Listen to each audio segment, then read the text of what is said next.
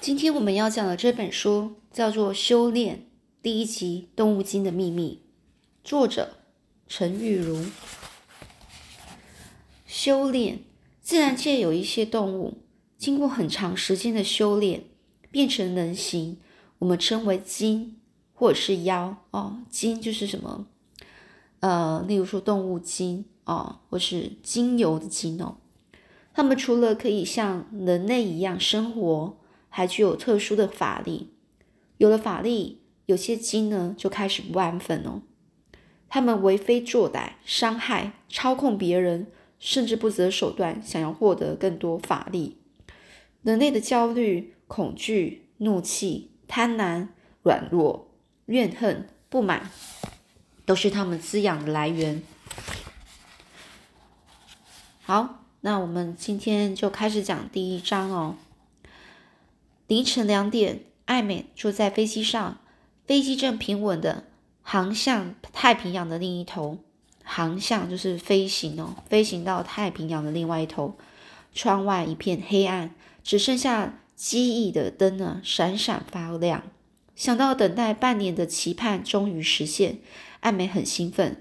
这次呢，终于可以在台湾度过整个暑假了。所以呢，他有可能是从。呃，太平洋可能在另外一头哦，你想可能就是美国或其他的是另外一边的，然后到台湾哦，那也不知道是从哪里过来台湾的，他还没讲哦。艾美呢，她打开了背包，拿出了一本书，看没两行呢，又忍不住朝四周望去，机位全满，每个位置都有人头在钻动着。艾美呢，就靠着窗户。右边是两个熟睡的中年男子，隔着走道呢，坐着一位衣着时髦的女子，手支着头沉沉入睡。她的手腕上，这个衣着时髦的女子的手腕上呢，是戴着一个镶满宝石的手镯，让人忍不住呢多看两眼。在她前面有一排，有一排是。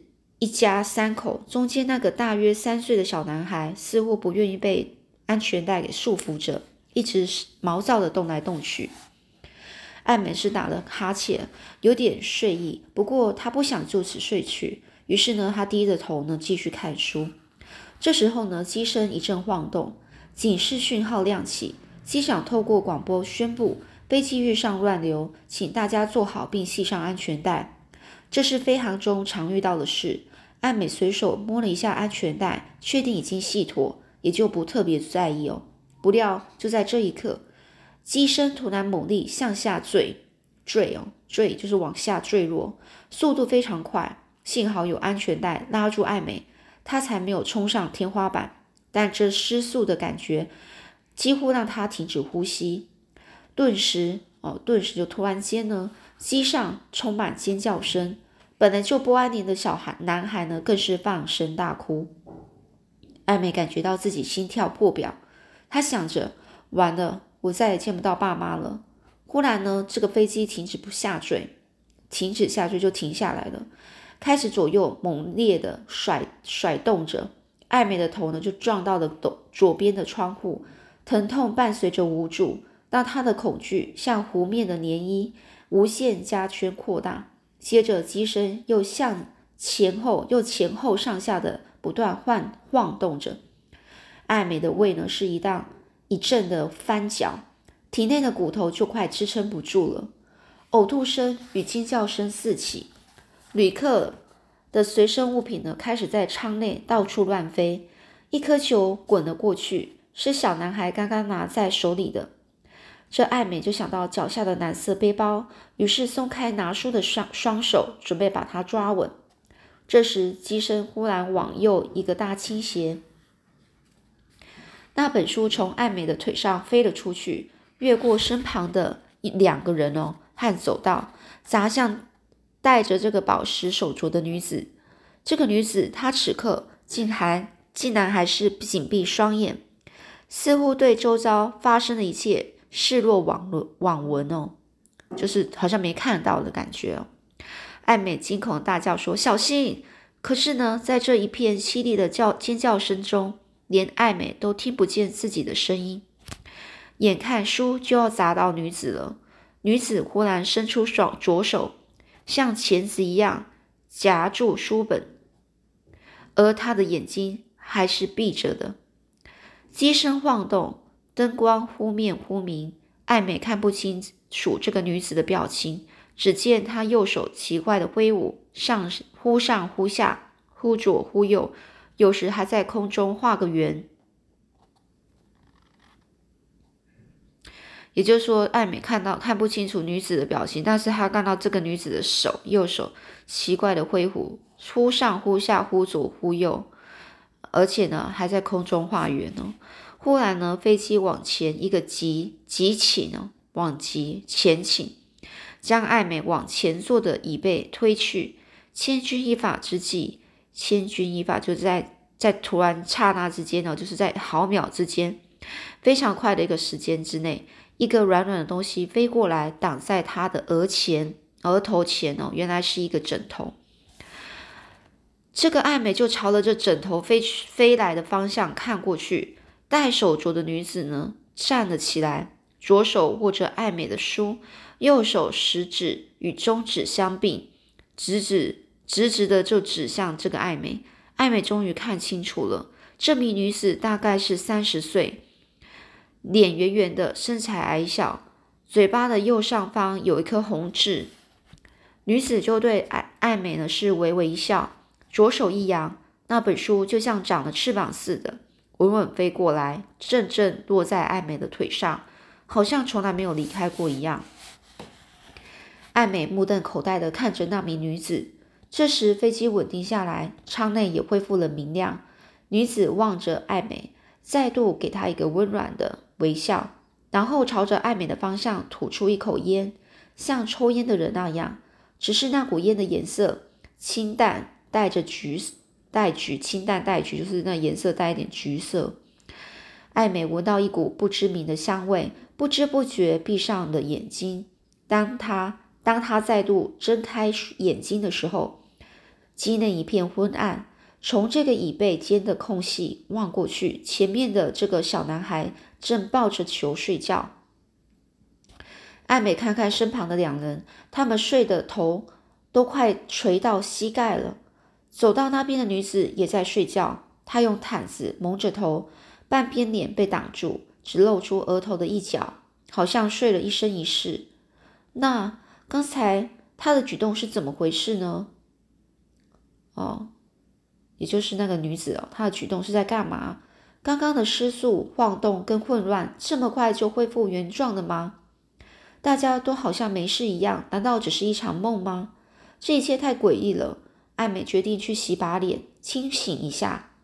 从这个洗手洗手间出来，空服员呢是迎面而来，和蔼的问他：“刚刚睡得好吗？”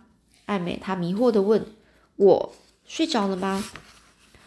这空服员就说：“是啊，我本来想问你要不要耳机，看你睡了就没吵你。你现在要吗？”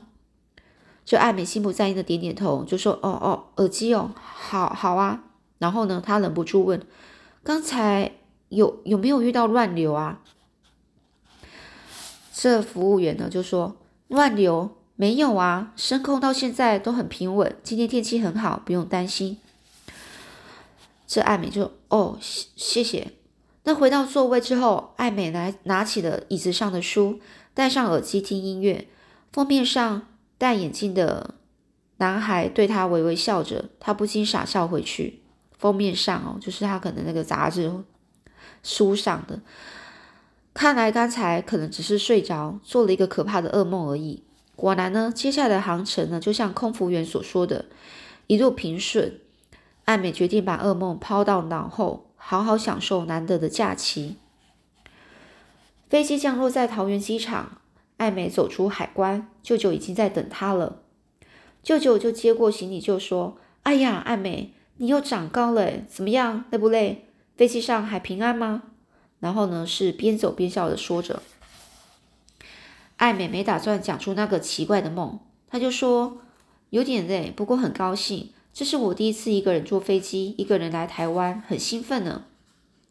舅舅就说：“是啊，美国暑假有三个月，每次跟你爸妈说他们工作忙的话，就让你一个人在台湾多待一些日子，他们就是不放心。有什么好不放心的？这里都是亲人呐，保证把你过得平平安安，养得白白胖胖。想到这个台湾美食啊，艾美肚子啊开始咕咕叫起来了。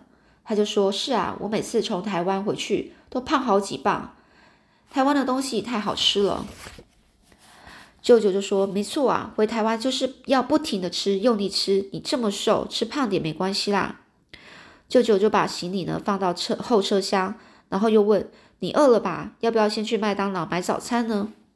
艾美就猛猛摇着手就说：“不要不要，好不容易回台湾，我才不要吃麦当劳呢。”我要吃外婆家楼下的蛋饼和豆浆。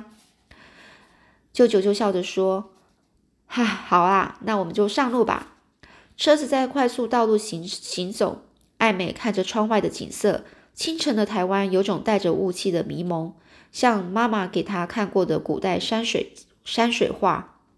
随着太阳渐渐从水泥建筑后方冒出头来，金黄色的光线被太空气中的水汽渲染。散成一片片昏黄的光影。车内的冷气非常舒适，不过艾美知道外面的温度已经开始升高了。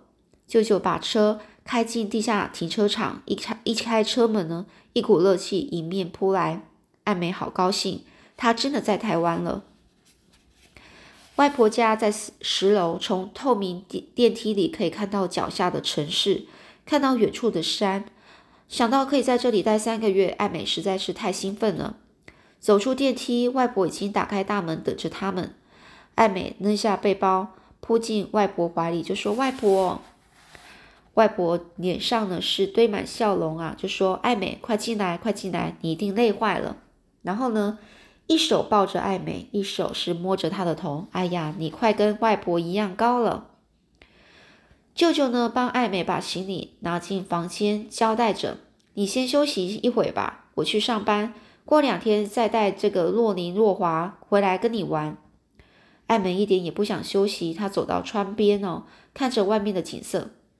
外婆家在内湖的山脚下，背山面海，哦，背山面湖哦，道路宽广，空气清净。听妈妈说，风水很好。艾美不懂什么是风水，不过她每次回来住的这个房间位于大厦转角，房里的两面窗呈九十度，一面可以看到山，另一面可以看到远处的公园和城市。外婆慈爱的问：“你不累吗？要不要先去睡一下？”艾美迫不及待的说：“外婆，我不累，不过我想去楼下买蛋饼跟豆浆。”外婆笑了一笑。拿出几张钞票交给这个艾美，来来来，这些钱你先带着，用完了再跟我说。艾美又紧紧的给外婆一个拥抱，说谢谢外婆。从大厦出来，走过一条街，经过一个小公园，就是大马路了。这里有一些商店，一家 Seven Eleven，还有一家早餐店。老板娘一看到艾美，就开心的招手：“早啊，艾美！”艾美很有礼貌的打招呼说：“王妈妈早。”老板娘一边为其他客人打包三明治，一边跟艾美聊天。她就说：“早餐店的老板娘说，你又回来了，爸爸妈妈呢？这次没有一起回来吗？”艾美呢，看着柜台上各式各样的选择，恨不得全部都买回去。他就跟这个老板娘说：“没有，我这次是自己回来。王妈妈，我要一个蛋饼跟豆浆，还要一个饭团。”身旁的一个太太盯着艾美，忍不住惊叹说：“哇，你中午讲这么好啊！”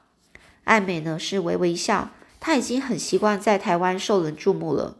艾美有双深邃的大眼睛，长长的睫毛，翘翘的鼻子，和一头像栗子一样带点红色的合发。在台湾呢，你看起她看起来就像外国人，但在美国，大家又觉得他是亚洲人。王妈妈笑着帮艾美解释：“她爸爸是美国人，妈妈是台湾人，所以在家都跟她讲中文。她的中文说的可好了。”那位太太还是目不转睛的盯着艾美说：“哇，真是不简单哎！”艾美付完钱啊，低着低着头避开其他人好奇的眼光，就说：“谢谢。”快步的走出店门，他走得太急，没注意前面有人，只听到哎呦一声，跟跟一个男孩撞个满怀。艾美脱口而出说：“Sorry, sorry, are you alright？” 哦，你还好吗？哦，忘了现在是在台湾了，他就讲英文哦。这男孩不高兴的说：“真倒霉，撞到撞到一个外国人。”这个男孩看起来比艾美大一点，皮肤非常黑哦，黝黑哦，两只眼睛又圆又大，炯炯有神。艾美赶快用中文道歉：“对不起，你还好吗？”男孩的态度还是不好，瞪了他一眼，就说：“哼，你还会讲中文哦。”然后呢，就自己呢走入了店里面。看着这个男孩的背影，艾美觉得很惊讶。他在台湾遇到的人都热情客气，这还是第一次看到这么无礼的人。算了，还是赶快回去享用美食比较实在吧。回到家，艾美迫不及待的吃了起来。外婆也拿张椅子过来一起坐。外婆就问：“你爸爸还是常常加班吗？”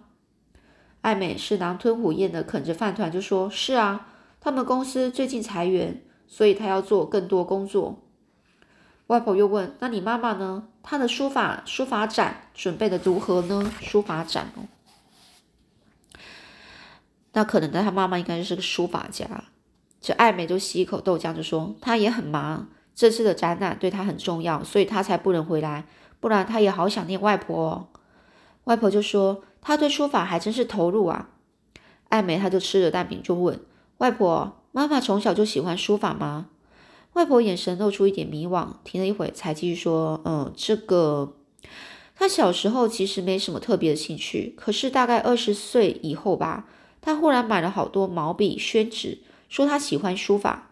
你知道吗？你妈妈真的很厉害，才没多久他就学会了楷书。”还有，呃，就是草书、行书，还会写大篆和小篆。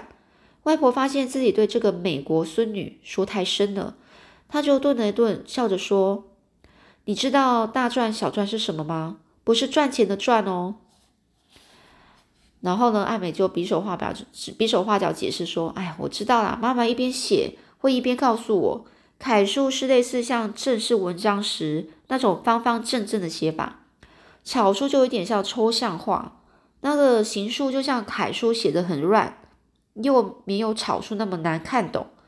哦，那至于大篆、小篆嘛，就像是几千年以前的字体，歪来歪去，还会画圈圈，很可爱的那一种，很可爱的那一种。外婆忍不住哈哈大笑，就频频点头。对对对，你描述的这有点怪，不过意识到了。你妈妈那时候参加学校的书法社，经常参加比赛，得了很多奖，很有天分哦。艾美吞下了最后一口早餐，就说：“妈妈这么厉害，是不是遗传的啊？”外婆若有所思说：“嗯，我想应该是吧。”这吃完早餐之后，艾美就帮外婆拿被子到顶楼晒太阳。艾美是没到过顶楼。十六层高的屋顶啊，四眼望去，景色真好。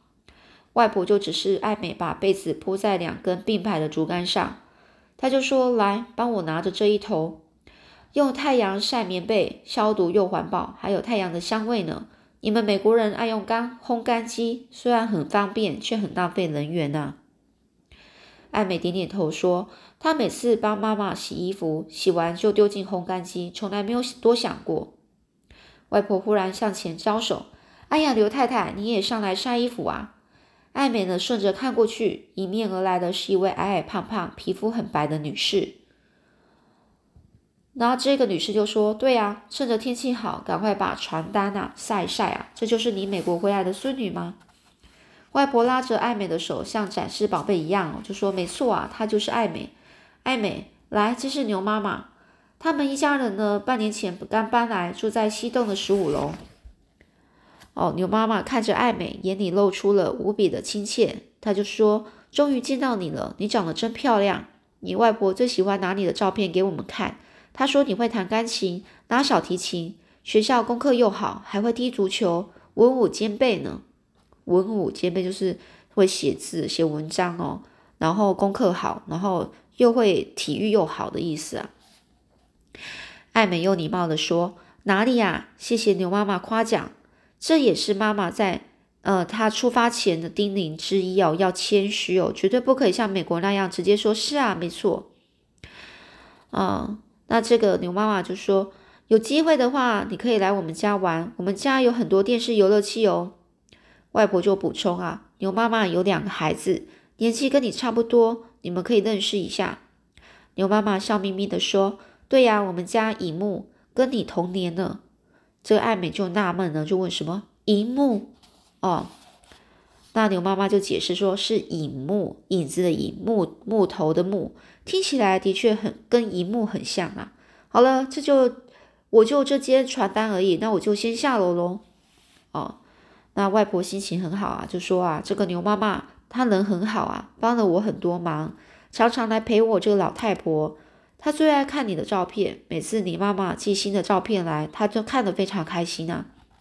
不过爱美在想别的事。他想到早上那个黑皮肤的少年哦，他会不会就是影木呢？哦，那个男的会不会就是影木呢？这么怪的名字肯定是他。如果真的是这样，他可没兴趣认识他。好啦，那接下来我们下次再继续说喽。